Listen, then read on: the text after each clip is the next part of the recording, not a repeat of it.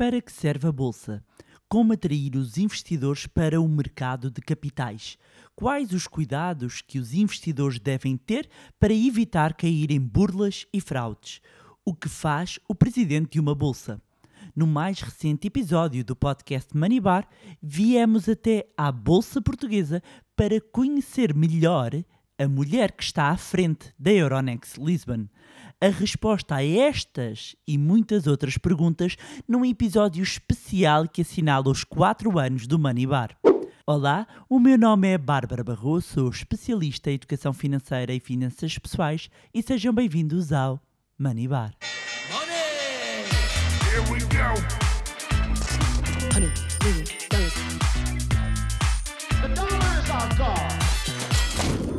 É presidente do Conselho de Administração da Euronext Lisbon, a empresa que gera a Bolsa de Valores em Portugal.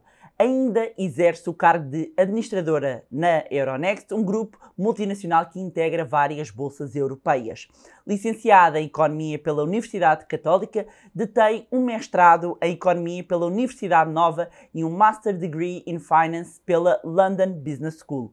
A nível profissional, entre outras atividades, exerceu o cargo de assessora para os assuntos económicos do Primeiro-Ministro durante quatro anos, dirigiu o Núcleo de Emissões e Mercados da Agência de Gestão da Tesouraria e da Dívida Pública, IGCP, desempenhou funções na Comissão do Mercado de Valores Mobiliários CMVM e foi sócia executiva de uma empresa de consultoria durante cerca de sete anos. Simultaneamente, tem acumulado funções de docente, lecionando vários programas de economia e finanças.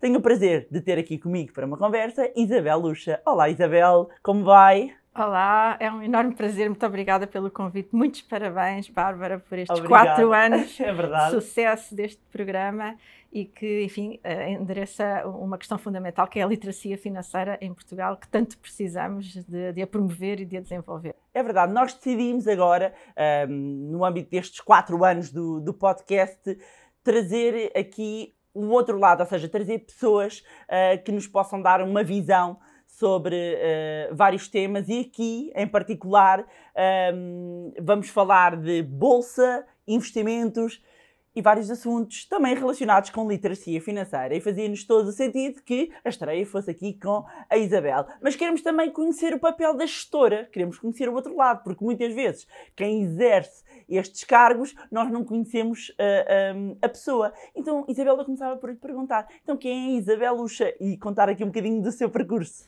Muito bem. Um... Eu, enfim, profissionalmente, Sim. digamos assim, tenho vivido entre três amores, não é? Três amores. Um, um primeiro é a, a, minha enorme paixão pela economia, uhum. uh, pela ciência económica e, portanto, em termos de, de, de formação, tem sido um percurso de, de, formação contínua e também um percurso de ensino, porque, como referiu, Uh, já são mais de 35 anos de ensino universitário, ligado a várias disciplinas. Comecei com a matemática, a introdução à economia, depois uh, economia financeira, gestão financeira, e ultimamente tenho estado mais dedicado ao corporate governance para uhum. os alunos de mestrados e pós-graduações. Uh, e, portanto, tenho esse lado também, o meu lado académico, okay. digamos assim. E depois tenho este enorme gosto por fazer coisas, não é? Que me motiva muito todos os dias que é uh, vir todos os dias com aquele sentimento de que venho fazer alguma coisa, uhum. mudar alguma coisa, construir alguma coisa, fazer algum projeto com pessoas, com equipa com, e com impacto, com stakeholders. Uhum. Acho que uma das coisas que eu gosto muito de fazer é gerir os equilíbrios dos vários stakeholders. Uh, enfim, talvez modéstia à parte, acho que é uma coisa que eu faço bem e as pessoas gostam uhum. e apreciam e, portanto, é, é, isso que me motiva, motiva todos Como os dias. Como é que é um dia habitual seu?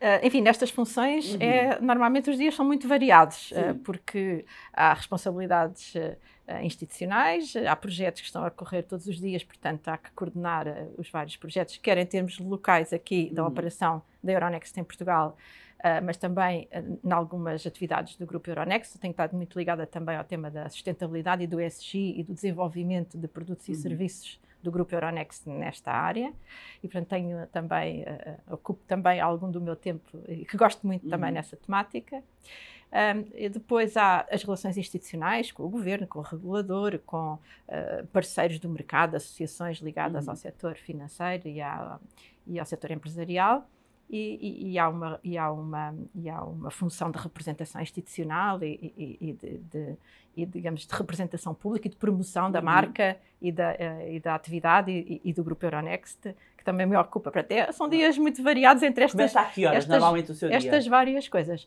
O meu dia começa normalmente cedo, antes de vir para aqui, porque Ok. eu tenho ali um momento de manhã. O que é que faz? é que é o eu, eu tenho uma rotina que é ir ao, ao café, tomar o meu café todos Ok. os dias por volta das sete e meia da manhã, sete, sete e meia, e, e aloco ali mais ou menos uma hora a ver as notícias, a ler alguns artigos que me interessam sobre coisas da atualidade, não é? Portanto, é ali um momento de, Uhum. ah, de, de informação, de formação, de pausa matinal, e depois então é que venho. Chego aqui por volta das nove, nove e meia, Uhum. e, e depois tenho o meu dia de trabalho normal. Ao final do dia, muitas vezes tenho ah, algumas responsabilidades mais ah, sociais ah, do ecossistema.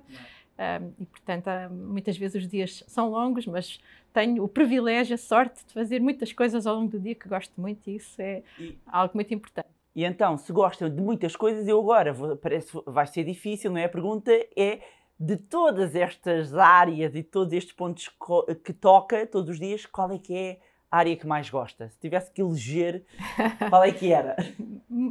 Pois, é, é um bocadinho difícil de dizer, mas eu diria o seguinte: ahm, o que eu aprecio Uhum. na minha vida profissional ao longo dos anos, não é? Uhum. Porque sempre vivi neste equilíbrio, não é? Foi de fazer um pouco destas três coisas. Houve um, um período onde eu ahm, estudava, não é? Fiz os meus dois mestrados, ah, trabalhava, sempre trabalhei em diversas organizações, como a a Bárbara referiu.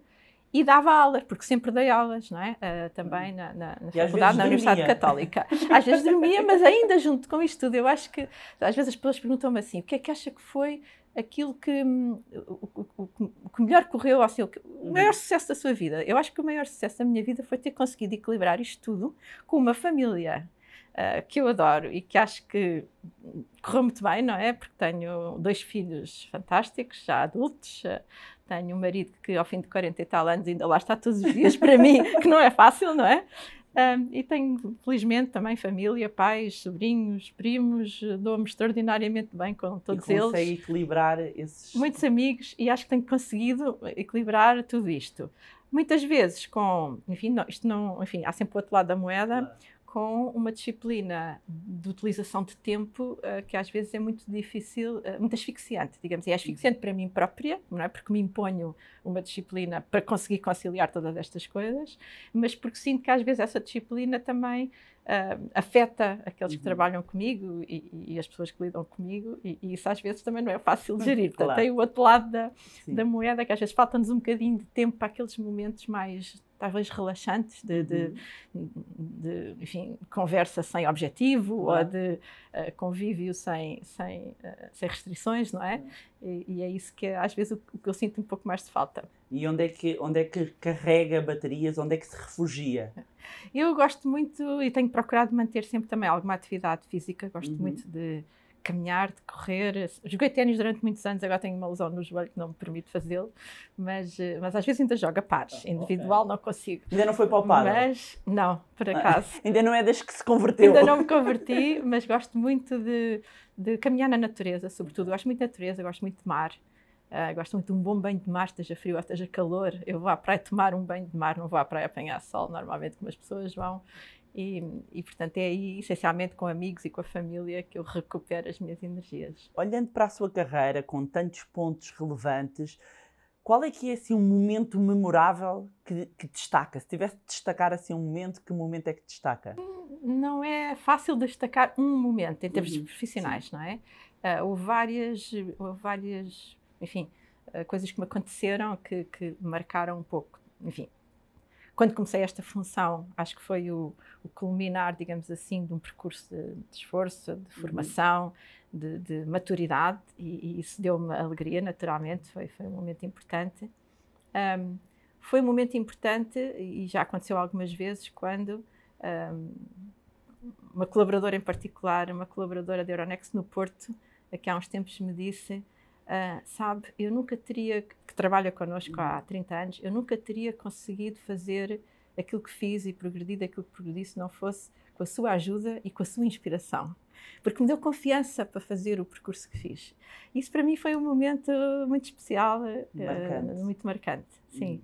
Um, depois, enfim, houve, houve outros momentos uh, uh, interessantes. Enfim, a passagem pelo gabinete de um primeiro-ministro uhum. é sempre. Uh, uma... Então, uh, com a idade que eu tinha, porque eu ainda era relativamente jovem, fui, que idade é que tinha? Tinha 26 anos. Quando e foi de que primeiro-ministro? Do, do professor Aníbal Cavaco Silva. Uhum. Estive lá há 4 anos, de, uhum. de, de, dos 26 aos 30 anos. E, e, e aí houve momentos muito, muito marcantes, porque é uma experiência única. Uh, uh, e, e, e, por vezes, enfim, acontecem coisas que nós não estamos à espera. Como que... por exemplo? um, que possa contar. Exa exatamente. Primeiro, um, alguns momentos de muito, um, muito muita pressão, uhum. muita pressão, porque são, é uma agenda sempre muito, muito carregada e é onde um, é preciso, enfim, gerir muito bem o tempo. Lá está. Eu acho que foi aí também que eu me habituei a, a gerir o tempo com muita eficiência. Um, e, e, e lembro-me de um momento em particular, e, e por falar em, em, erros, nós também cometemos uhum. erros, não é? Lembro de um momento em particular que foi muito, onde senti uma pressão particular, que foi, uh, nós preparávamos um, os seus discursos, não é? as suas intervenções e recolhíamos informação e dados. E eu lembro de uma vez que tirei alguma informação do Financial Times, que era um, um jornal de referência financeiro sobre uma determinada matéria. Um, e, e, por azar aquela informação não estava correta e ele que tem uma memória uh, extraordinária uh, identificou e portanto foi um momento de, de, de stress em que eu aprendi de facto que uh, enfim, o uso das fontes de informação é, é, é, muito importante em muitas, em muitas circunstâncias. Claro. Ou seja, eh, esse acabou por ser um, um, um, Aquilo que poderia ser um fracasso virou um momento de aprendizagem. Aprendizagem, naturalmente. além desse ponto, além desse momento, tem assim algum fracasso uh, preferido que tenha sido importante e relevante para si? Porque muitas vezes existe um cunho demasiado negativo nos fracassos, mas os fracassos é que é muitas vezes, ou nas falhas, onde muitas vezes existe crescimento e conseguimos retirar muita aprendizagem. Sem dúvida. Tem aqui algum, e muitos, muitos alguns... erros, de certeza, ao longo de todos estes anos. Há, há, dois ou três pontos que, me, que acho que são mais, mais relevantes. Primeiro, um, nós quando fazemos o nosso, enfim, percurso profissional uhum. uh, desta natureza, começamos, eu comecei por uma função, funções muito técnicas, não é? Uh, muito individualistas, digamos assim, uhum. assim também, não é? Ou seja, uh, com relativamente pouco trabalho em, em, equipa. E depois tinha uma agenda muito pressionada, porque, como disse, não é? Durante muitos anos trabalhei, estudei e dei aulas ao mesmo tempo, e isso pressionava muito a minha. Uh, e, e habituei muito a trabalhar nesse registro. Depois, as funções que fui não é que fui, que fui para as quais fui evoluindo já foram mais funções de gestão de gestão, de gestão de equipas, não é? E agora nesta função em particular. Um, e sinto que essa transição não foi fácil, não foi fácil para mim e não foi fácil para as pessoas, porventura, que trabalharam comigo uh, nesses, nesses períodos, precisamente por esta dificuldade, não é, de articular, porque quando nós fazemos as coisas individualmente, temos um ritmo, não é? E quando fazemos em, em, equipa, fazemos melhor, sempre, porque mais cabeças a pensar fazem sempre melhor, mas às vezes demoramos mais tempo, porque é preciso que todos avancem ao mesmo tempo. E, e este equilíbrio uh, foi algo que eu tive que aprender a fazer a e que no início não correu, não correu muito bem. Uh, esse, esse foi um aspecto. Depois, enfim, há sempre uh, um tema difícil quando se gera uh, empresas, pessoas, equipas, que é o tema da adequação das pessoas ao seu posto de trabalho, não é? Uhum. Muitas vezes é preciso uh, orientá-las, é preciso corrigi-las e, e, em situações muito extremas, às vezes, enfim, temos que despedir pessoas e isso não é nunca de todo algo agradável uhum. e não é de todo algo que eu saiba fazer bem. Ainda hoje luto com dificuldades nessa nessa área, eh, mas estou sempre a aprender e, portanto, isto é um caminho também de, de aprendizagem.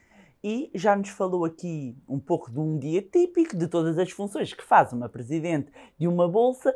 Falamos aqui que a Bolsa de Lisboa faz parte da Euronext e chamamos de Euronext Lisbon, porque depois a, a, há aqui o facto de pertencer a um grupo. Vamos, vamos por partes então. Afinal, o que é que é o Grupo Euronext? Explique-nos aqui para, para quem nos está a ver e ouvir também, a entender o que é que é o Grupo Euronext, porque às vezes existe uma confusão entre o grupo e a bolsa em si. Sim, muito bem. Portanto, o Grupo Euronext é uma empresa que uhum. gera a Bolsa de Valores, não é? E gera uma Bolsa de Valores europeia, uh, porque a, a Euronext está num conjunto de países, não é? Está em Portugal, está em França, está na Itália, está na Holanda, está na Bélgica, está na Irlanda, enfim. Há um grupo Quantos muito países? alargado. Nós já estamos em 15 países Ok. e a gerir uh, mercado regulamentado em 7 países. Um, e- mas temos títulos cotados, empresas cotadas, não só dos países onde a Euronext está presente, não só de países europeus, mas já temos cerca de 25% dos, das empresas que estão cotadas na Euronext que são de países uh, fora da uh, Europa e fora da, do país onde está a sede operacional do grupo ou, ou da empresa da empresa cotada. Portanto, é uma bolsa já, eu diria, uh, multinacional, não é? Onde há Uhum. muitos uh, chamados listings internacionais, portanto, empresas internacionais que procuram a Euronext para, para se listar. Portanto, é uma empresa que gera uma bolsa europeia, nós, uh, nós designamos um mercado único, digamos Uhum. assim, de capitais na, na Europa. um, e que depois tem presença nos vários países que quiserem, não é? Portanto, é, digamos que há uma, uma holding e há uh, um conjunto de sucursais que uh, depois Mas uma empresa que está cotada presença. em Lisboa só está cotada em Lisboa, não está Depois, na Europa. as empresas, Hum. eh, quando se listam, não é? Quando se, quando se admitem à cotação, Uhum. têm que escolher, digamos, uma porta de entrada, Ok. juri- mas que é uma porta de entrada estritamente jurídica. Porquê? Porque a plataforma de negociação, seja de uma empresa portuguesa, seja de uma empresa francesa, ou seja de uma empresa irlandesa, é exatamente a mesma plataforma. Portanto, nós dizemos que o que nós disponibilizamos é um mercado único, uma plataforma única, onde todas as duas mil empresas que estão cotadas ah, são negociadas. Portanto, todos os dias não é? entram as ordens de compra e venda, isto é o que uma bolsa faz, não é? O que é que uma bolsa faz? É um, é um- um- um software, não é? Uma plataforma, um computador grande, onde entram todos os dias as ordens de compra e venda, não é? Da Galp, da EDP, ou da Total, ou, ou de outras empresas do- que estão cotadas, e, que, eh, e o que o algoritmo faz, o que o, o que o software faz é casar as ordens de compra e venda de acordo com os preços e as quantidades e a prioridade de entrada, não é? As que entram mais cedo casam mais Uhum. cedo, digamos assim, eh, há um encontro mais cedo. E, e- e depois dessas das ordens estarem eh, casadas, informamos os investidores, os, os membros do mercado, que depois informam os investidores, que aquela ordem foi executada àquele preço, Ou que é o melhor preço que é possível fazer eh, no mercado. E é muito importante perceber Uhum. isto, porque de onde é que vem o preço das ações? Às vezes as pessoas Ok. perguntam, não é? De onde é que vem o preço das ações? Vem exatamente deste algoritmo que otimiza as ordens de compra e venda. Já não Nós não temos papéis, nada a já, ver. Já não dou um papel para, para vender. também já não me dá um papel, dá-me uma ordem, não é? Uhum. Eletrónica, que representa um título que tem um registro também eletrónico, como, como se- é, no fundo é como se fosse uma conta bancária de dinheiro, ah, e a Bárbara dá-me uma ordem, não é? De transferência, digamos assim, ou de venda desse, desse ativo que tem na sua conta bancária, e o que a Euronext faz é exatamente esta plataforma, que o faz de uma forma segura, de uma forma organizada, de uma forma transparente, com regras que todas as pessoas conhecem, que estão disponibilizadas no nosso website e tem uma entidade reguladora que supervisiona tudo aquilo que nós fazemos, que é a CMVM, onde eu Uhum. também trabalhei, não é? Ah, e portanto já conheço também os dois, os dois lados desta, desta realidade. E é exatamente isso que nós fazemos, é esse serviço que nós prestamos, portanto, nós não temos nenhuma interferência nessa formação de preço.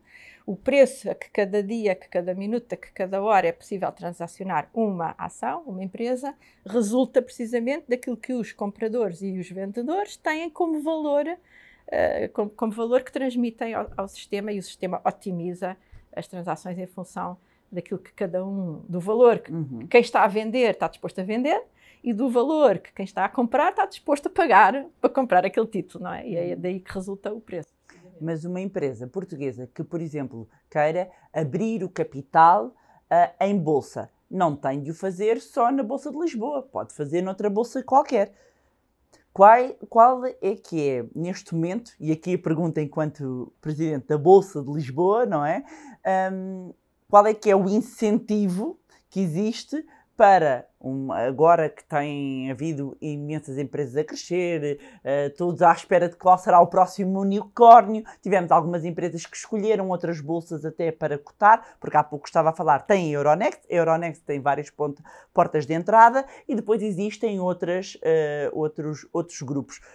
Para uma empresa portuguesa que queira vir a ter no horizonte eh, abrir o capital, hum, como é que se atrai uhum. uh, uma empresa para cotar num grupo como a Euronext e não ir, por exemplo, para o mercado norte-americano? Hum.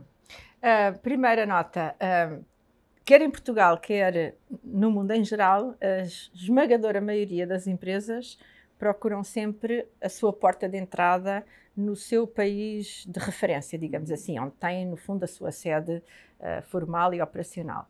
Isso é uma, é uma prática que continua a existir, salvo algumas, muito poucas exceções, e Portugal tem uma ou duas exceções uhum. a, essa, a essa regra, mas que de facto tem a ver com o quê? Não é? Onde é que as empresas devem procurar, qual é o racional, no fundo, para procurar um determinado mercado?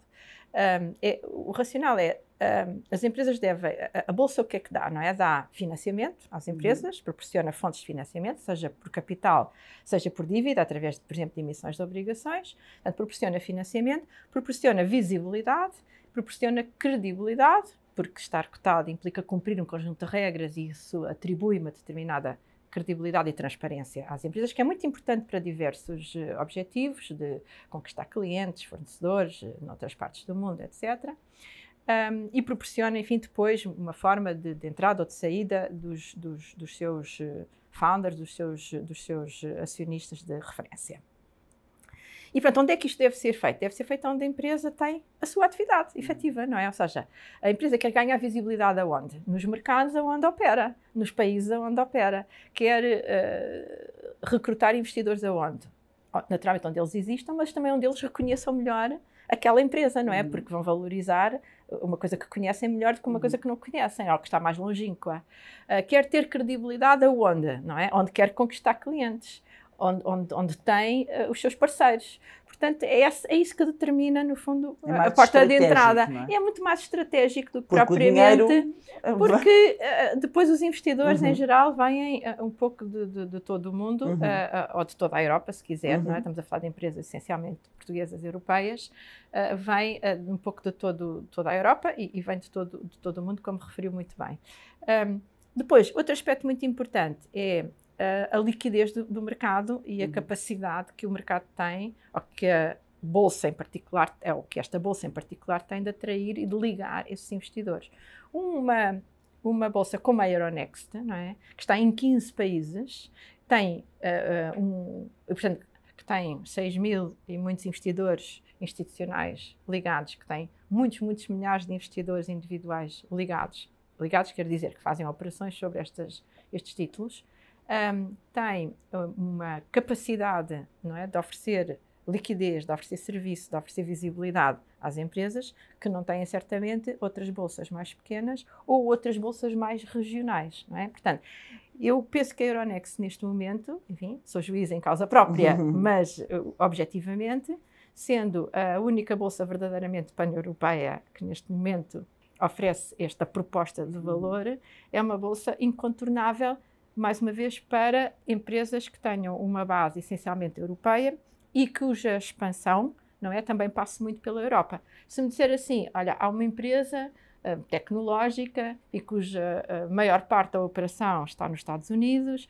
cujo centro de decisão está nos Estados Unidos, ainda que tenha lá dois ou três uh, portugueses, se calhar faz mais sentido fazer uma operação do outro lado do Atlântico, porque a sua operação está lá, não é? Uhum. E é esse o racional da, da, escolha. E por isso é que a maior parte das empresas europeias continuam a fazer IPOs na Europa, efetivamente. Muito bem. Relativamente ao índice, para, para as pessoas entenderem, nós temos, quando as empresas uh, são admitidas à cotação, há um, um, um, um listen, portanto, elas são admitidas à cotação e vão para o índice geral e depois há o principal índice da Bolsa, que durante muitos anos foi chamado PSI20, recentemente, recentemente, há pouco tempo, uh, face, face aos anos, uh, que tem, alterou o nome para PSI. Primeiro, perguntava-lhe uh, explicar como é que é feita a escolha, quais é que são mais ou menos, grosso modo, os critérios para uma empresa passar a integrar uh, o índice e o porquê da mudança do nome. Hum.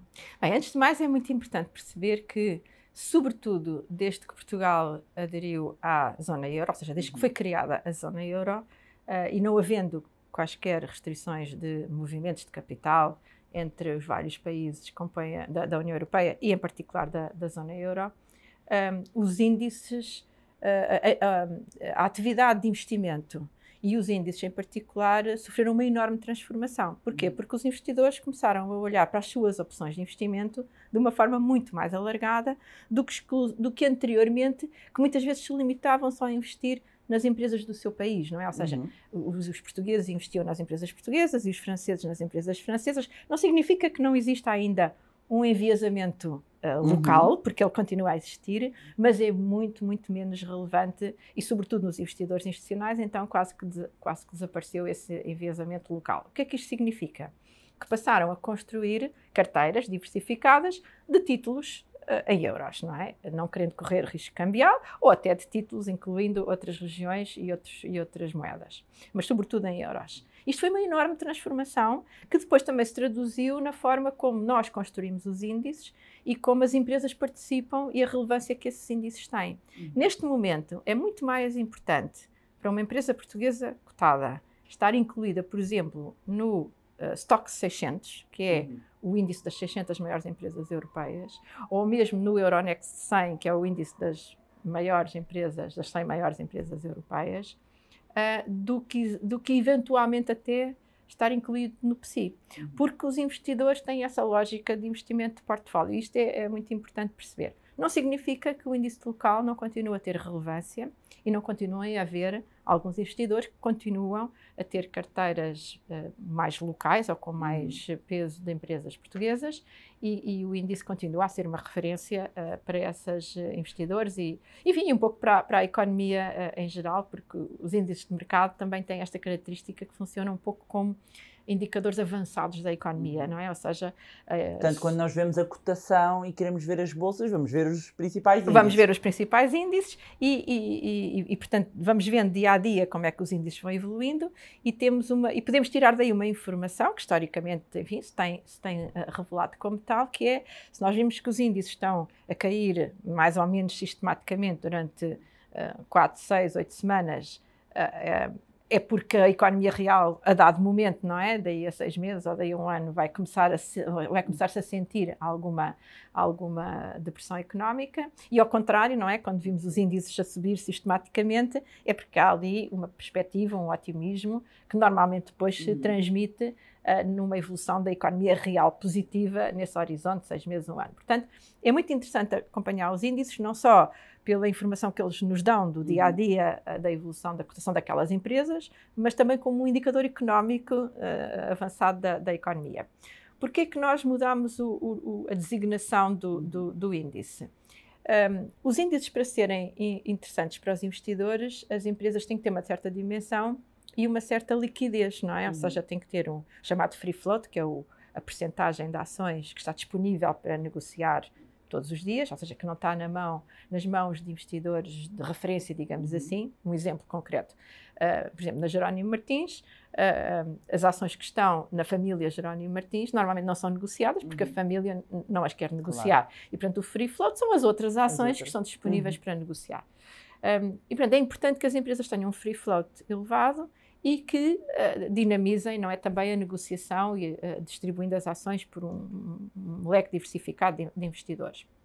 E o que aconteceu nos últimos anos na, na, na economia portuguesa é que tivemos um movimento de concentração uh, de empresas e, portanto, temos menos empresas, empresas maiores, mas temos, temos menos empresas efetivamente cotadas, mas efetivamente empresas muito maiores, porque algumas Já não delas. Eram 20, não é? Algumas delas foram, foram, foram foram, eh, foram, foram sendo adquiridas Adquirido. ou adquirindo uhum. outras e, portanto, houve um movimento. Houve algumas que saíram por outras razões menos, menos positivas, infelizmente, uh, mas o facto é que uh, começámos a perceber que tínhamos no índice algumas empresas que não tinham free float suficiente e, portanto, não tinham liquidez suficiente e que, porventura, isso uh, poderia pôr em causa a atratividade do índice. Porque depois, um outro aspecto muito importante é que muitos dos investidores que usam os índices também utilizam instrumentos derivados para um, fazer cobertura de risco ou para fazer determinados ajustamentos nas carteiras. E os, e os, e os derivados, é, os contratos de futuros ou, ou contratos de opções, uh, também têm que ter uh, um índice com empresas muito líquidas para poder ser negociado eficientemente. E por isso começámos a perceber que tínhamos que ter mais flexibilidade e, portanto, que o número 20 uh, limitava-nos um pouco em termos dessa flexibilidade e, portanto, resolvemos ganhar, ganhar o 20, mantivemos o, o, o PSI, que aliás muitas pessoas até já usavam o nome PSI, já uhum. não diziam PSI 20, diziam PSI, não é? E, portanto, aproveitámos o facto não é, do PSI continuar a ser a marca de referência e, e, e ganhámos essa flexibilidade que é importante já tem uma, uma grande experiência, voltando aqui a, a, um lado mais, de, mais pessoal, mas já tem uma grande experiência aqui na Bolsa. De certeza que há histórias engraçadas e caricatas que possam envolver pequenos investidores ou não, porque eu sei uh, eh, um, ehm, que há sempre aqui que eu gostava que partilhasse uh, algumas histórias que muitas vezes são dúvidas até de quem nos vê para outras pessoas uh, vai, vai ser estranho, mas que todos os dias uh, acabam por, ou de tempos a tempos, acabam por, por ter uh, que histórias assim diferentes é, é, que, é que tem que possa partilhar connosco. Sim, Se lembre sim, sim. daquelas que ficam quando se encontram Uh, mesmo as pessoas que trabalham aqui na Bolsa, é ah, é verdade. nos jantares de Natal, e aquela, aquela que aconteceu. É verdade, é verdade. Enfim, ah, eu acho que uh, as histórias talvez mais caricatas Sim. São uh, relacionadas com as, aquelas, enfim, talvez pessoas ou pessoas mais, mais idosas que muitas vezes não, não perceberam uhum. a determinado momento que a Bolsa a forma como nós operamos, não é? A bolsa evoluiu muito, sobretudo a partir do momento em que automatizámos todos os processos, ou seja, em que os títulos deixaram de ser físicos, passaram, deixaram de ser papel, não é? Uhum. Passaram a ser registros eletrónicos um, e, e, a partir do momento em que a negociação deixou de ser física, não é? ou seja, uhum. os corretores deixaram de se encontrar numa sala e trocar os papéis, e tudo isso passou a ser feito por um algoritmo eletrónico que ninguém vê, não é? Uh, e, e, que depois uh, gera mensagens para os investidores a dizer você comprou, você comprou, você vendeu, e as pessoas às vezes recebem essas mensagens do seu banco e nem percebem bem de onde é que vem, eh, vem essa informação, ela vem de facto do nosso sistema, não é? Uhum. Que depois emite essas eh, informações para os bancos e os bancos depois distribuem uhum. pelos seus investidores. Portanto, nenhum investidor acede diretamente à, à Euronext, é preciso também perceber isso, tem sempre que vir através de uma plataforma do seu banco ou dos seus bancos que depois dão acesso ao sistema de negociação. Mas já aconteceu vir da investidores. Sim, mas depois o que é que aconteceu? O que aconteceu, o que acontece às vezes, enfim, agora muito esporadicamente, mas houve um período em que isso acontecia, eh, havia investidores que tinham títulos físicos que não se aperceberam que tinha havido essa conversão e depois vinham à bolsa com os, os sacos dos papéis para tentar, enfim, comprar, vender. Enfim, depois nós explicávamos-nos que não, tinham que entregar, de facto, os títulos na central de liquidação, tinham que os transformar em títulos, eh, em títulos eletrónicos para depois poderem negociá-los, mas também uh, tivemos situações, infelizmente, de, de, algumas pessoas que tinham títulos antigos, até alguns anteriores à, à Revolução do, do, do, 25 de Abril, antes da, da, da da mudança que houve, não é? De, de, regime, muitas empresas que inclusive já não existiam, não é? Mas que uh, na gaveta de algum avô uh, as pessoas encontravam aqueles títulos e depois vinham aqui perguntar uh, se podiam comprá-los, ou podiam vendê-los, ou se podiam, enfim, fazer alguma coisa com eles. E, portanto, nós depois tínhamos que explicar. E, portanto, essas situações, digamos, caricatas de, de, de, uma mudança que foi, que foi, que foi enorme, não é? Que foi da, da digitalização de todo, todo esta, toda esta atividade e que eliminou praticamente todos os elementos físicos Sim. que havia anteriormente. O tal flor, não é? Porque é, é interessante, nós estávamos a entrar aqui, vinhamos com a equipa e algumas pessoas até da nossa equipa olham e existe se calhar um bocadinho um perpetuar em Nova Iorque ainda temos, apesar de eles estão lá, mas continua a ser tudo, é tudo eletrónico, mas eu costumo dizer que Hollywood perpetuou-nos este romantismo de que há pessoas em todas as bolsas um, a, a, a, gritar e a compra e a venda dos títulos. Aqui não há, Isabel. Pois não. Não, já não há. Aliás, também já nem sequer há em Nova Iorque, devo dizer, Sim. não é? Já não há eu penso que em bolsa nenhuma do mundo que eu tenha conhecimento a negociação física. Uhum. O que ainda acontece em alguns, em alguns edifícios de algumas bolsas, e nós temos isso, por exemplo, na Holanda, uhum. em, em Amsterdão, uh, em Nova Iorque também existe essa possibilidade, é nós cedemos espaço para que alguns intermediários financeiros, alguns bancos, possam ter no nosso espaço os seus, os seus traders, não é? Portanto, uhum. as pessoas que negociam, mas que estão sentadas em frente a um, um computador, computador, a fazer a negociação. Não estão a, a, negociar umas com as outras, estão ali pura e simplesmente naquele escritório como podiam estar noutro escritório qualquer, aliás, como até podiam estar na praia ou no campo, porque hoje em dia, não é? Nós com um, um simples smartphone, e para aquelas pessoas que nunca investiram, uh, eu recomendo vivamente Uh, hoje em dia, com um simples smartphone e uma aplicação que qualquer banco disponibiliza hoje em dia e que são muito, muito fáceis de utilizar, uh, consegue comprar, vender, acompanhar a sua carteira uh, com dois ou três ecrãs muito simples e muito bem feitos. nós temos bancos que desenvolveram essas aplicações e que as foram aperfeiçoando ao longo dos, dos anos. Um, e, e, e, portanto, a, a, função de investimento, ou, ou uhum. as possibilidades que existem de investimento, como digo, acesso a um, a um, a uma, um leque muito, muito alargado uhum. de, de, de, empresas, de títulos, seja ações, seja obrigações, sejam outro tipo de instrumentos, um, eh, quer que sejam portugueses, quer sejam, enfim, europeus e até uh, uh, globais. Um, e, e, a forma como uh, essas plataformas funcionam torna hoje em dia muito fácil a fazer investimento e também um outro aspecto muito importante que é o acesso à informação, não é? Uhum. Uh, também, antes de começarmos esta entrevista, estávamos a dizer que haviam às vezes pessoas que vinham uh, aqui para, aqui não na Avenida da Liberdade, mas quando estávamos uh, na, nas nossas outras instalações, vinham muitas vezes passar o dia em frente ao ecrã da, da Euronext, porque não tinham outra fonte de informação para irem acompanhando a evolução do, do, dos seus investimentos. Uhum. Isso hoje em dia, obviamente, já não acontece, porque lá está, qualquer pessoa, através de uma aplicação muito simples que o seu, o seu banco disponibiliza, consegue em tempo real uh, saber exatamente não é, como é que estão a evoluir os seus investimentos, título a título, em termos globais, comparativamente com, com um índice, por exemplo, ou comparativamente com outras carteiras eh, de referência. Portanto, eh, essa função está extraordinariamente facilitada. E daí também é muito interessante que nós estejamos a ver que, temos muito mais investidores individuais, portanto, o investidor uhum. individual que em alguns períodos hum, da história recente terá tido alguma retração e alguns terão saído em função de enfim, períodos mais difíceis que passámos e situações que tivemos com determinadas empresas, mas há um, e isto também não é só em Portugal, hum. mas em Portugal particularmente Sim. o movimento até é mais intenso, um, que é, um, estão a entrar muitos novos investidores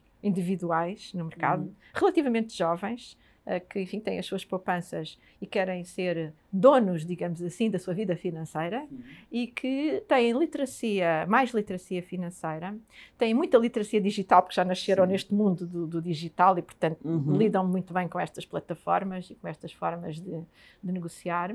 Curiosamente, muitos deles gostam muito de escolher os seus próprios títulos, não uhum. gostam muito de investir em fundos de investimento, por exemplo, uh, que é uma forma muito eficiente de investir mas uh, são jovens que gostam de investigar, de conhecer, de, de acompanhar, uhum. de, e, e, portanto escolhem os seus, os seus próprios títulos um, e, e, negociam com mais frequência, não é? Uhum. Uh, o tempo médio uh, de detenção de títulos por parte do investidor individual tem-se reduzido significativamente porque o, este novo investidor, se quisermos uhum. assim, é mais dinâmico na, na, na, na, negociação que faz. Depois temos em Portugal um outro fenómeno muito interessante, que é o investidor estrangeiro. Nós temos, todos nós, não é? andamos aí nas uhum. ruas de Lisboa, do Porto enfim, e, e um pouco por todo o país, e sabemos que temos muitos estrangeiros a viver em Portugal. E muitos estrangeiros uh, que têm vindo a viver uh, ou enfim, durante todo, todo, todo o tempo, ou, ou parcialmente, é? durante todo o ano, ou partes do ano, mas muitas pessoas também com um nível de poupança, de riqueza individual uh, significativo um, e que têm trazido uma parte dessa riqueza para uhum. Portugal, felizmente, e que têm investido através do nosso sistema financeiro, é? dos nossos bancos, onde têm uhum. aberto contas e onde têm. Uh, uh, Uh, enfim, fazendo, utilizando as aplicações, lá está, que estão disponíveis, uhum. e investem nas nossas empresas. Portanto, nós sentimos um aumento significativo do volume geral de negociação uhum. nas empresas portuguesas e, em particular, da negociação uh, da negociação que tem origem no investidor de retalho. Nós chamamos de um investidor de retalho, um investidor individual, e esta parcela do investidor estrangeiro é cada vez mais, mais importante e, e mais interessante. E muitos deles uh, são também muito literados uh, uhum. financeiramente, além de tecnologicamente, e, portanto, são desse ponto de vista, bons investidores, uhum. não é? Portanto, são investidores que sabem o que é que estão a fazer e que investem, enfim, num leque alargado de, de, de, instrumentos e que dão mais, mais dinâmica, mais liquidez. Isso é positivo, obviamente, para todos, claro. porque o mercado, quanto mais liquidez tiver, melhor é a formação do preço e, portanto, é, é melhor para todos os investidores. Falou aqui da evolução do investidor individual ou do investidor de retalho, que teve um período que foi que se retraiu e todos sabemos, falamos de casos de BES, falamos de casos de Banif, até de Portugal Telecom, portanto que efetivamente afastaram o investidor português uh, que já tinha baixa literacia financeira, com estas situações que aconteceram é normal que fique com certo receio um, relativamente a, aos investimentos e investimentos que passam pela Bolsa mas uh, de alguma forma haver políticos que perpetuam a expressão uh, jogar na bolsa não é continuar, uh, no fundo, a afastar o pequeno investidor, porque se fôssemos, se calhar, analisar o, o, o investidor individual numa franja etária mais nova, sim senhor, acredito que sejam daí que venham o maior, o maior número, mas se formos avaliar pessoas que se calhar viveram uh, estes casos que eu, que eu estou a falar, ainda uh, existe aqui algum receio. Como é que, enquanto presidente da Bolsa, como é que se sente quando ouve a expressão jogar em bolsa? Fico sempre muito irritada, devo dizer, e muito mal impressionada com quem usa essa, essa expressão. E nós temos aqui, aliás, uma brochura que se chama A Bolsa Não é um Jogo, exatamente, foi dos primeiros eh, projetos que eu fiz quando uh, vim trabalhar aqui para a Euronext, foi exatamente criar uma brochura que se chama A Bolsa Não é um Jogo. Um, porque, uh, porventura, os casos mais dramáticos que aconteceram com uh, essas falências uh, e e empresas falirem uh, é, é, é, algo que acontece, acontece, não é? Nós não podemos claro. dizer que aconteceu só em Portugal, que aconteceu só naquele momento. Houve ali, enfim, alguns casos muito infelizes e que coincidiram no tempo, mas uh, sempre houve falências de empresas cotadas e há de continuar a haver uhum. no futuro. O que é importante é que, lá está, as pessoas tenham a literacia suficiente para perceber isso e para terem estratégias de investimento muito diversificadas que minimizem o impacto negativo que pode ter uma empresa que corra menos bem no seu investimento. E, e, e o, que foi, e, o que me deixa particularmente uh, uh, triste nesses casos é perceber que houve pessoas que investiram demasiado uh, uma parte demasiado grande não é, das suas poupanças numa empresa apenas ou num título apenas. E foi aí que apareceram, de facto, os casos mais dramáticos. Tendo havido mais literacia, mais informação e não encarando também a bolsa como um jogo, um, porventura o impacto seria sempre negativo, porque sempre que uma empresa tem dificuldades, e sobretudo empresas grandes e, e um grande banco, como foi o caso, teria sempre um impacto uhum. negativo, uhum.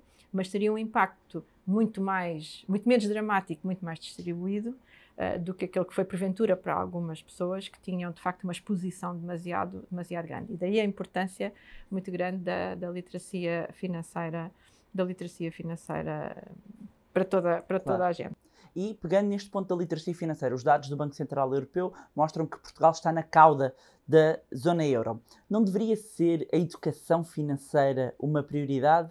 Ou alguém está a ganhar com a ignorância das pessoas? Pois, sem dúvida. Eu tenho dito muitas vezes, e sempre que me encontro com membros do governo ou com outras pessoas que podem ter alguma influência nestas matérias, que todos os nossos jovens no ensino secundário, sobretudo uh, entre o décimo e o décimo segundo ano, deveriam ter uh, obrigatoriamente uh, matéria, uma matéria de literacia financeira básica. Deviam saber, não é, o que é, como é que se faz um crédito, o que é uma taxa de juro, o que é que significa, não é, o, o endividamento, desde logo, porque há muitas pessoas que uma das coisas que fazem é comprar uma casa e contrair uma dívida.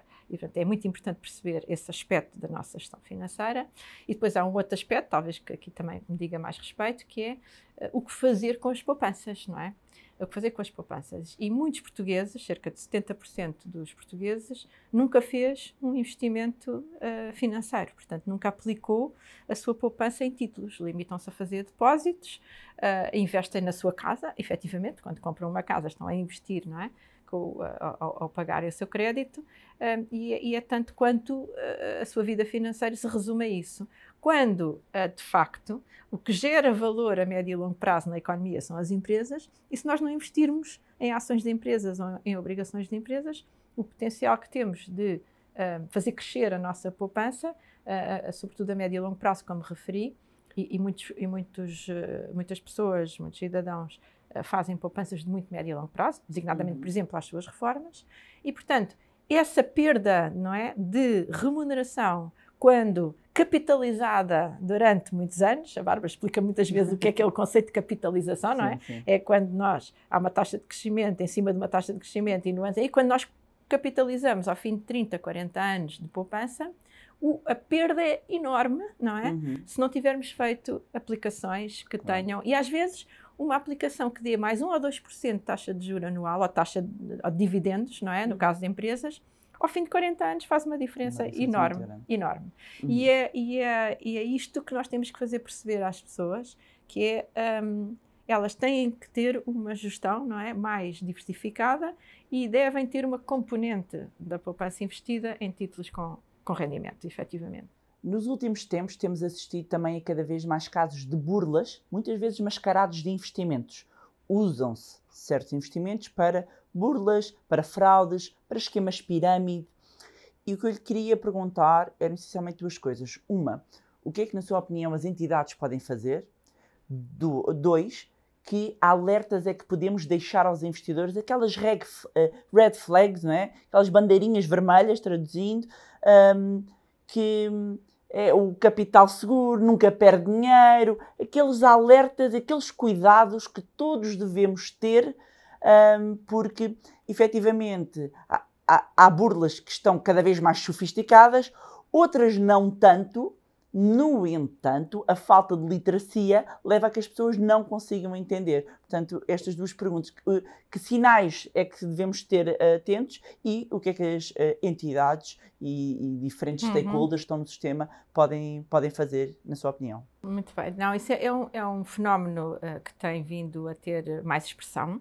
Uhum. Um, e, as, e, as, entidades, começando pelas entidades, e já vou aos conselhos, Sim. e as entidades do ecossistema, tanto a, Euronext, os bancos, sobretudo, não é? Uh, têm vindo a tomar medidas uh, diversas, uhum. não só de segurança dos, dos sistemas, de alertas quando qualquer informação ou, ou, qualquer e-mail ou qualquer ordem parece mais suspeita, não é? Por diversas razões. Um, temos vindo a, a, desenvolver mecanismos de, que tentamos, enfim, que protejam o máximo possível uh, as, as, as, duplas, triplas confirmações que os bancos hoje em dia exigem ao, quando, se, uh, quando se dá uma ordem de compra de alguma coisa, uhum. não é uhum. só de títulos, não é? De qualquer coisa. Tem que confirmar o e-mail, depois tem que mandar um código, enfim. Há, tem havido mecanismos que se têm desenvolvido para limitar este tipo de situações, no entanto, elas continuam a existir e, como disse, há algumas uh, mais sofisticadas. A inteligência artificial uh, é um, um, perigo adicional, não é? Porque consegue-se replicar a voz das pessoas, consegue-se replicar a imagem, consegue-se replicar o argumentário, o texto. É? Anteriormente. É um desafio, é um desafio, é um desafio para adicional. a regulação até? É um desafio adicional para a regulação, mas é um desafio adicional para cada um de nós, não é? Uhum. Que temos que lidar, por um lado, com sistemas digitais, eletrónicos, porque eles são muito eficientes e, e temos que viver com eles, uh, naturalmente, mas, mas, mas ao mesmo tempo temos que ter alguns cuidados adicionais. Vou dar um exemplo muito hum. concreto. Até há algum tempo, eh, uma das formas de identificar esquemas fraudulentos era através uh, do, de erros ortográficos até nos textos que nos chegavam, não é? Se, se, nós vimos qualquer coisa que tem um erro, ou dois ou três, é porque provavelmente aquilo vem da origem de alguém estrangeiro que não sabe a nossa língua, que fez uma tradução mal feita e pronto. Portanto, isso é logo um sinal, não é? okay. é? Um erro ortográfico ou dois ou três numa mensagem é logo um sinal. Por exemplo, outro sinal é a urgência. Você tem só quatro horas para conseguir este prémio ou para conseguir este benefício. É sempre uma coisa muito urgente, senão vai uhum. perder esta oportunidade. Uhum. Esse é outro sinal, não é? Okay. Muitas vezes vem nestas, nestas, nestas tentativas de, de fraude. Um, e, e, estas e, e, a inteligência artificial, como eu, como eu referi agora, uh, tem muito mais capacidade de escrever bem, não é? Nós sabemos uhum. que uh, consegue-se escrever em qualquer língua uh, corretamente, utilizando estas ferramentas, de replicar, como digo, imagem, voz, etc. Temos que ter, todos nós, muito mais cuidado e também, naturalmente, os reguladores têm que ter, têm que ter mais, mais cuidado. Mas, dito isto, ainda assim, um, penso que o esforço conjunto de bancos, bolsa, reguladores, a Entidade Nacional de, de, Cibersegurança e outras entidades governamentais, o esforço conjunto tem conseguido limitar, ainda assim, uh, significativamente o, o, os problemas, não é? E, sobretudo, os problemas graves, não é? Ou seja, as situações onde as pessoas possam ser lesadas em montantes significativos. Uhum. Relativamente a, a, ao tema da igualdade de género e pegando aqui nos dados, uh, um, eu sei que a Isabela uh, também é muito sensível a este tema, mas pegando os dados aqui do World Economic Forum, que demonstram que serão necessários 132 anos para se atingir a igualdade de género. A Comissão Europeia uh, tem vindo a introduzir medidas para fechar este gap, este espaço que existe, Uh, e traduzindo isto para o mundo empresarial, para os conselhos de administração, as empresas cotadas, têm que cumprir um conjunto de regras. Mas a verdade, oh Isabel, e somos duas mulheres a andar no meio dos homens, continuamos a ser uh, uh, mulheres a andar no meio dos homens. E eu queria saber se, para fecharmos este gap, se precisamos mesmo das cotas.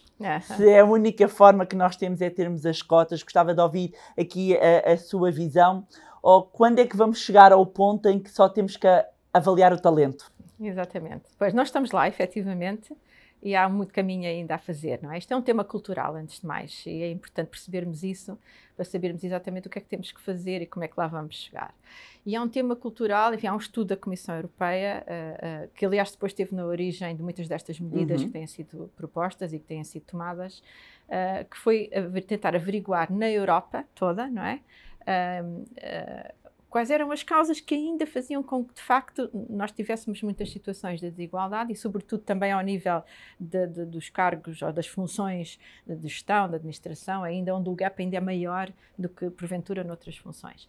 E, de facto, há, dois ou três uh, fatores, uh, como digo, culturais. Um é a, a, a distribuição uh, desigual das tarefas domésticas, ainda na Europa e mesmo em países nórdicos ou mesmo em países de, diversificadamente, ainda há uh, uma, uma, ainda há um, um a, a, cultura ainda é de que a mulher tem determinadas tarefas domésticas e de, de cuidar de, dos filhos e o homem tem, não tem tanto essas tarefas e, e, e, e, dedica mais tempo, no fundo, uhum. depois também à sua, à sua profissão. Isto é algo que está enraizado na cabeça das pessoas um, e que nas, na cabeça das próprias mulheres uhum. uh, e que elas muitas vezes até se autolimitam a elas próprias, nem concebem, digamos assim, outra forma de vida porque aquilo está na, na cultura. É suposto ser assim. Porque é suposto, porque não é? foram. Que não é, não é? Que não é.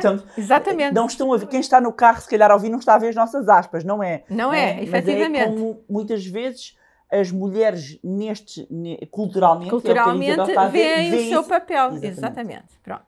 Portanto, esse é um aspecto. Uh, segundo aspecto, depois tem a ver a, a, a, com a forma como organizamos o trabalho. Ainda há muitos uh, setores de atividade e muitas empresas onde, uh, ou por exemplo, há horários demasiado longos, ou há horários que não estão organizados para as pessoas, seja mulheres ou homens, poderem ir buscar os seus filhos à escola, por exemplo, às quatro e meia ou às cinco horas da tarde, um, onde se fazem turnos que às vezes podiam ser organizados de outra forma, uh, e portanto há que repensar muito o mundo do trabalho para ter em conta não é, este equilíbrio, seja para os homens, seja para as mulheres, uh, entre a vida pessoal e profissional. Portanto, esse é outro grande, grande, grande vetor.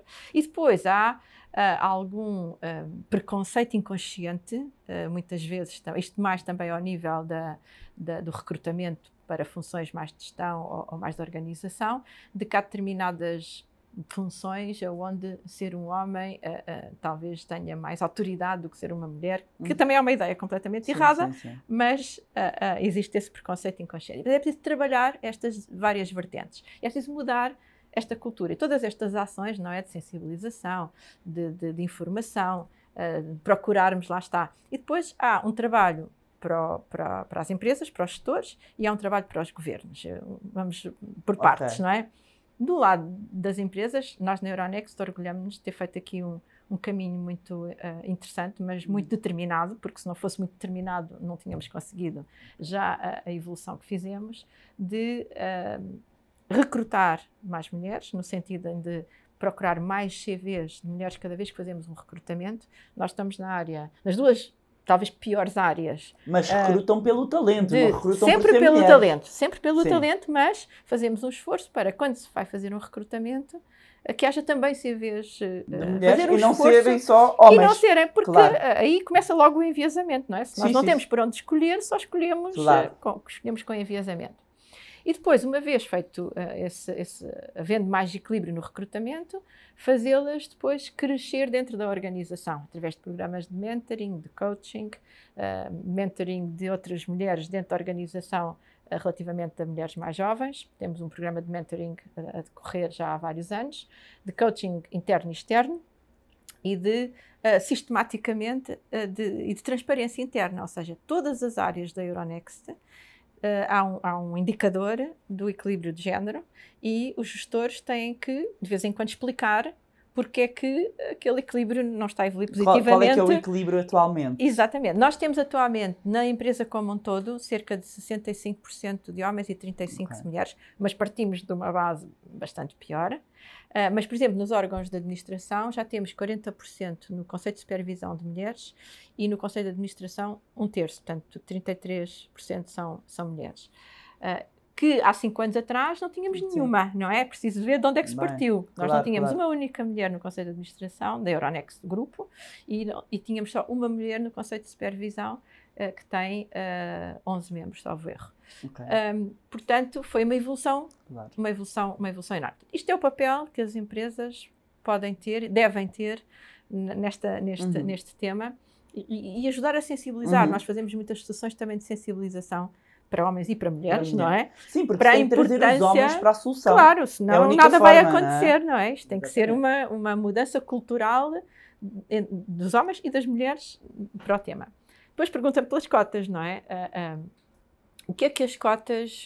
Eu, eu, por princípio, digamos assim, não sou muito uh, favorável a cotas. Penso que as, enfim, as mulheres fizeram um caminho enorme Uh, tudo começou com a formação, tudo começa com a formação, uhum. não é? Portanto, a formação, a formação de base é, é extremamente importante, a educação, mas penso que esse tema está ultrapassado. Uhum. Nós hoje temos tantas ou mais mulheres, uh, por exemplo, com formação universitária como temos homens, portanto, já estamos, embora não seja igual em todas as áreas, não é? Há um déficit mas na tecnologia, é estranho que isto não há um déficit na engenharia, na direção. mas depois não se reflete. Então, se há mais mulheres a sair das universidades, o que é que, onde é que elas Exatamente. se perderam? Elas perdem-se ali Exatamente. No middle quando, management. No middle management e quando têm uh, filhos, não é? Quando, uh, enfim, constituem família, etc., perdem-se ali. Eu, eu, eu, tenho que partilhar com isto uma frase que eu ouvi uma vez e que gostei muito, que é não esquecer que metade do mundo são mulheres e a outra metade são os filhos delas. e eu adorei isto porque é, é, é, é, importante que os homens percebam uhum. que ninguém está aqui a falar de ultrapassar pela direita ninguém, ninguém está a falar aqui direitos a mais. É simplesmente não ficar pelo caminho simplesmente porque nasceu mulher. É Exatamente. É aqui, é, é o ponto, é, é, é conseguir não ficar pelo caminho, é fechar, quando falamos de fechar o gap, e que mesmo que homens que são gestores um dia vão ter filhas, têm mães, têm irmãs, portanto, este é um tema de todos, não é um tema só uh, de absolutamente. alguns. Isabel, perguntava-lhe, agora já estamos quase aqui no final, se fosse primeira-ministra e se tivesse o poder para tomar eh, uma decisão, fosse ela qual fosse, o que é que punha agora na agenda e o que é que considera importante? E pode ser qualquer tema, qualquer área. Não, eu penso que um, Portugal uh, precisa de mais atenção sobre o que é que nos pode uh, continuar uh, a fazer crescer enquanto, uhum. enquanto país, enquanto economia. o que é que pode acelerar o crescimento das empresas? Nós temos boas empresas, Uh, temos, uh, estamos numa posição privilegiada. Neste momento há uma grande atenção sobre o país, é uma enorme oportunidade, porque toda esta vinda de estrangeiros, toda, todas estas pessoas não é, que, que vêm cá, mesmo em turismo, uh, ganham uma visão sobre Portugal que normalmente é sempre muito uhum. positiva. Somos um país extraordinariamente seguro, Uh, temos uh, uma enorme abertura ao, ao, investimento estrangeiro, mas há aqui alguns fatores que continuam a fazer com que este enorme potencial não se materialize numa dinâmica maior uhum. e num crescimento maior. Um, e, portanto, é preciso dar atenção a este uhum. problema. O que é que nas nossas empresas por um lado, e o que é que na forma como o Estado está organizado uhum. e os uhum. principais serviços públicos funcionam, o que é que está a impedir que as empresas, que o país cresça mais? Na e sua é opinião, o que é que está a impedir? Tem que se colocar o esforço.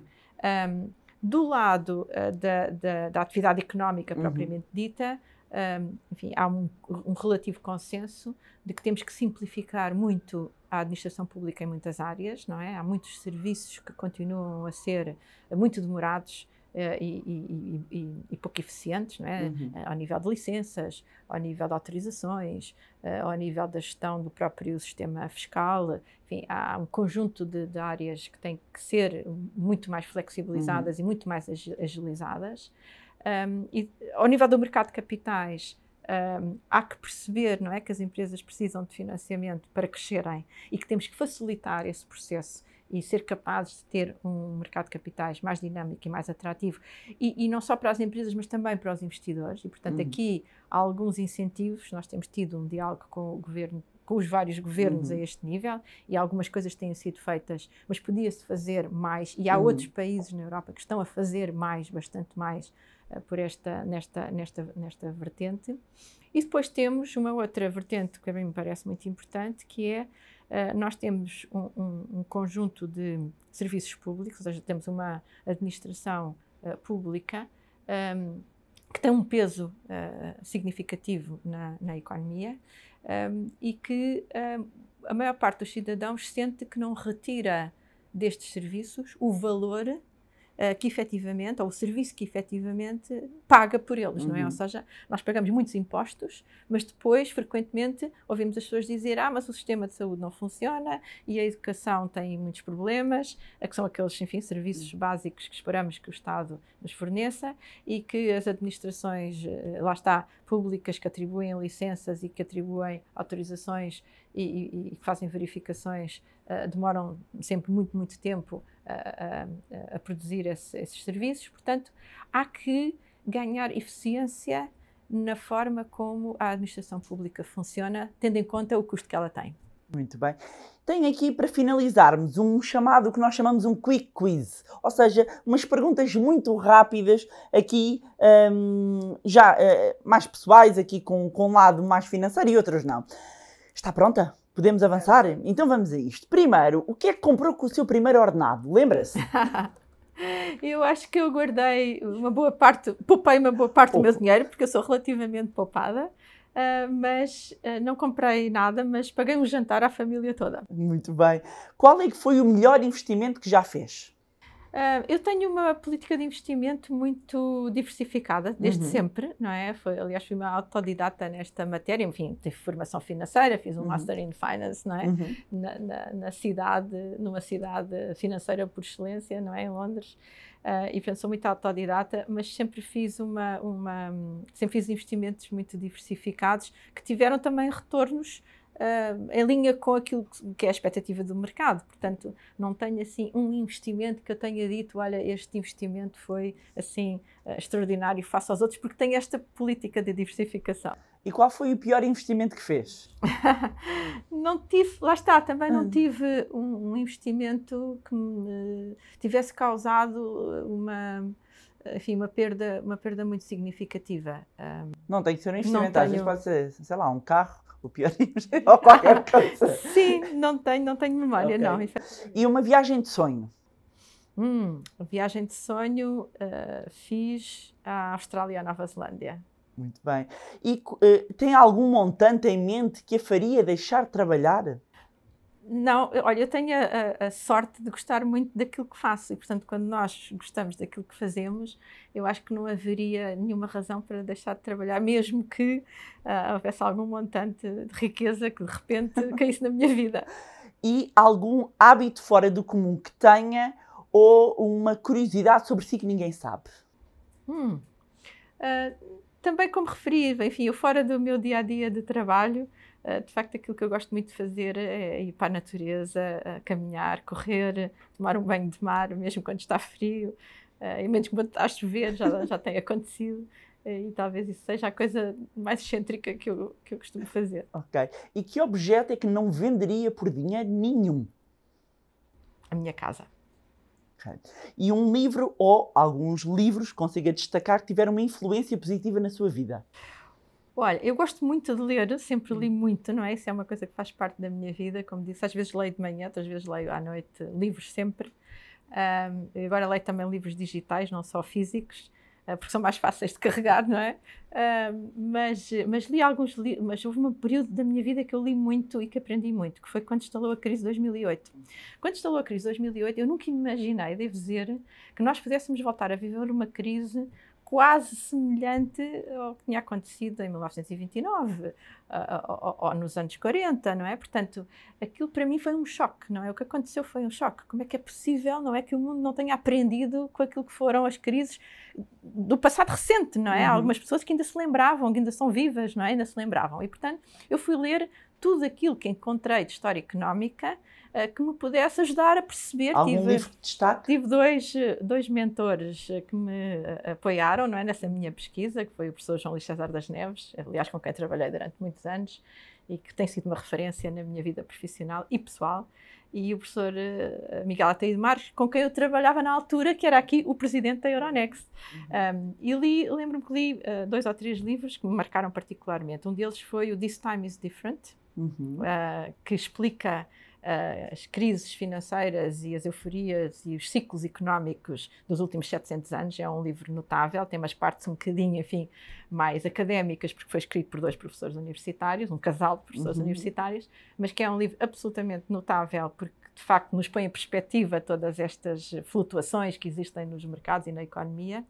Lembro-me que li um, do professor Galbraith uh, 1929, a crise, um livro que ele escreveu só sobre a crise de 1929 e li algumas coisas do, uh, do Stiglitz uh, e de outros autores um, um, que escreveram muito na altura sobre, sobre a crise financeira, uns mais otimistas, outros mais pessimistas. Procurei perceber exatamente o que, é, o que, é, que estava ali a acontecer. Portanto, foi um período de grande aprendizagem, além de estar a sentir todos os dias, não é? O impacto que tudo aquilo estava a ter uh, nos mercados. Portanto, foi um período de enorme, enorme aprendizagem. E o melhor conselho financeiro que recebeu e foi de quem? Um, mais uma vez, eu, fui muito autodidata, uhum. nunca procurei conselhos uh, financeiros, nem sequer na família. O meu pai sempre foi uma pessoa que só faz investimentos reais, não é? Ele não é uma pessoa que gosta muito de investimentos financeiros, portanto, nem sequer com ele, nem, nem sequer aprendi com ele nessa matéria, não é? Uh, portanto, foi, foi sobretudo muito. E, e, nunca procurei, nem sequer em bancos ou em, em, em profissionais de investimento, nenhum conselho como digo, tenho sido sempre muito autodidata nestas matérias. Gosto muito de ler as letras pequeninas e de ler os, os, os prospectos dos produtos de, e não invisto em nada que não, que não perceba, não é? Isso é uhum. uma recomendação que eu também dou às pessoas, é nunca invistam em nada que não percebam efetivamente o que é ou que ninguém vos consiga explicar em poucas palavras o que é que aquele uh, instrumento significa. E se tivesse de dar um conselho a um jovem que vai agora entrar no mercado de trabalho, qual era o conselho que dava? Uh, eu acho que para os jovens, enfim, e isto foi um pouco também aquilo que foi o, a, minha, a minha evolução, as pessoas são muito mais, uh, têm muito mais uh, sucesso, definindo sucesso como, eu, eu preciso definir, saber definir sucesso. Uh, para mim, sucesso é quando nós somos capazes de fazer aquilo que gostamos, essencialmente, né, na maior parte do tempo, não há, nunca há carreiras nem lugares perfeitos, mas fazendo aquilo que gostamos na maior parte do tempo e com isso termos alguma remuneração que nos permita ter uma vida, enfim, uma vida tranquila. Isso para mim é a definição de sucesso. Portanto, como é que se constrói isso? É procurar aquilo que se gosta de fazer e que se é bom a fazer e depois tudo o resto vem, uh, vem naturalmente a partir daí. Portanto, é, cada um tem que encontrar não é, o, seu, o seu caminho, aquilo que gosta, aquilo que o move. Eu, às vezes, já, me aconteceu várias vezes ao longo da minha carreira, dizer assim: eu esta semana tenho aqui um tema que eu tenho que abordar profissionalmente porque é importante para a empresa. mas eu não gosto mesmo disto. Eu gosto mesmo é daquele outro tema e vou investigar sobre aquele outro tema e ponho aquele de lado, não é? Isto já me aconteceu várias vezes. E depois, mais à frente, nós pensamos assim: ah, isto agora isto não é uma coisa que eu gosto, mas não vai servir para nada. Não é verdade. Porquê? Porque mais à frente, como eu sei daquele assunto, não é?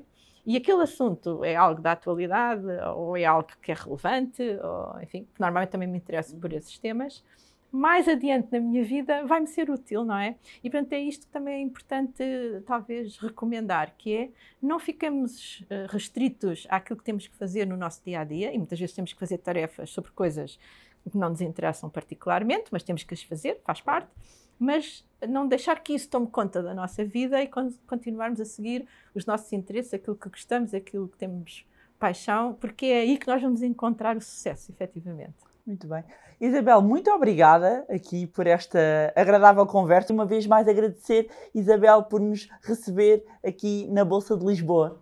Foi um enorme gosto, muito obrigada, Bárbara, e muitos parabéns mais uma vez e muito sucesso para o programa. Obrigada. Antes de terminar, deixar aqui uma nota para a Masterclass Investir Agora. É 100% online, 100% gratuita e vai realizar-se no dia 5 de setembro às 21 horas. A única coisa que tem de fazer para garantir o seu lugar é inscrever-se no link que vai encontrar na descrição deste episódio se quer aprender a investir, se não sabe como começar, se quer preparar-se para o novo contexto que aí vem, então garanta já o seu lugar na Masterclass Investir Agora. Já sabe também que pode continuar a acompanhar-nos nas nossas redes sociais, Facebook, Instagram, LinkedIn, cujos links também vou deixar na descrição deste episódio, juntarem-se ao nosso grupo no Telegram e mais uma vez não se esquecerem de subscrever o podcast através da plataforma que estiverem a ouvir. Se gostaram do conteúdo e acham que vai ser útil a outras pessoas, partilhem. Quanto a nós encontramos no próximo Money Bar. Money!